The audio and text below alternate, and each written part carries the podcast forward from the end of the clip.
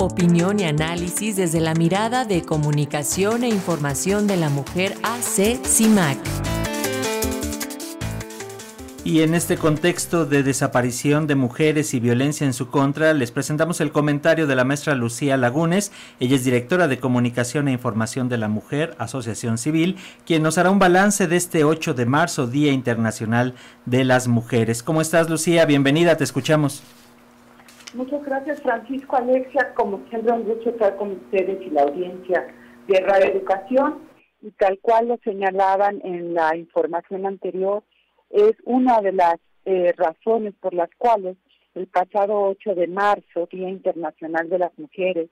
pues a lo largo y ancho del país, miles de mujeres se manifestaron con una agenda política muy clara, con una demanda a los a los gobiernos tanto federales como estatal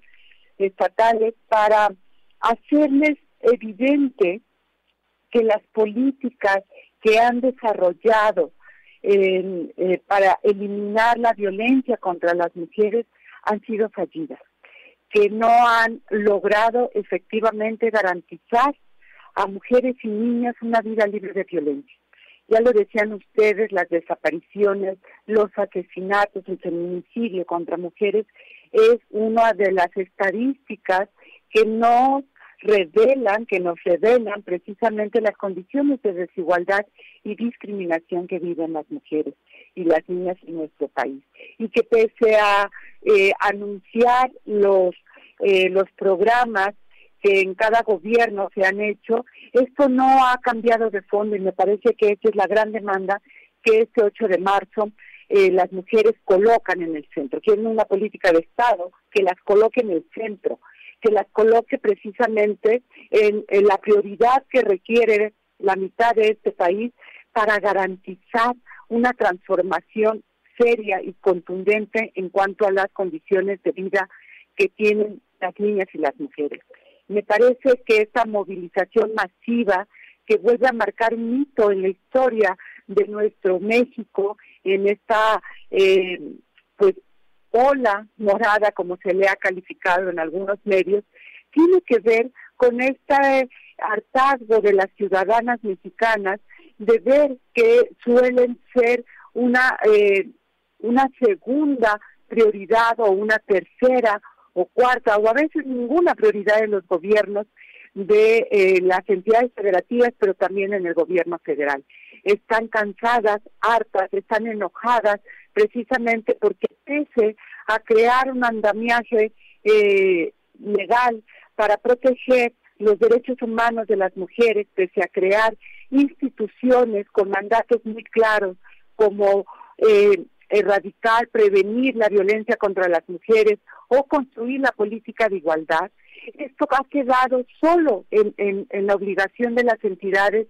de las instituciones, pero estas no han logrado efectivamente asumir esa obligación que se les ha dado y crear la política que se necesita. Miles de mujeres jóvenes han demandado a las instituciones, incluso a las instituciones educativas, que hagan precisamente eh, políticas que garanticen que puedan estudiar libres de acoso, de hostigamiento, de desaparición, de violencia sexual dentro de los planteles educativos. La agenda de la vida de las mujeres, de la de garantizar la vida libre de violencia de las mujeres es una agenda social, política muy importante para todo el país,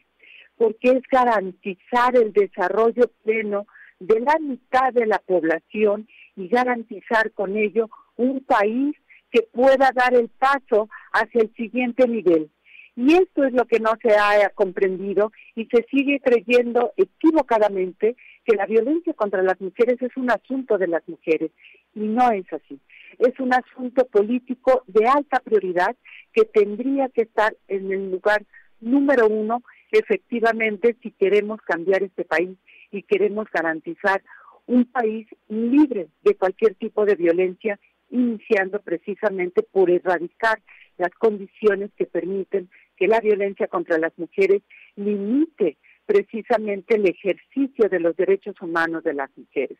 Me parece, Francisco Alexia, que ese es el llamado que hacen las mujeres en este 8 de marzo y que precisamente salieron multitudinariamente para mostrar la inconformidad y la exigencia que no es de unas cuantas, sino precisamente de la mitad de la población que somos las mujeres en este país, Francisco. No escucharnos ha sido el peor error de todos los gobiernos porque no han entendido y no han colocado en el lugar número uno la vida y la integridad de las mujeres, este país sería otro porque no tendríamos la violencia que hoy tenemos ya sola, porque inició precisamente con la normalización de la violencia contra las mujeres, Francisco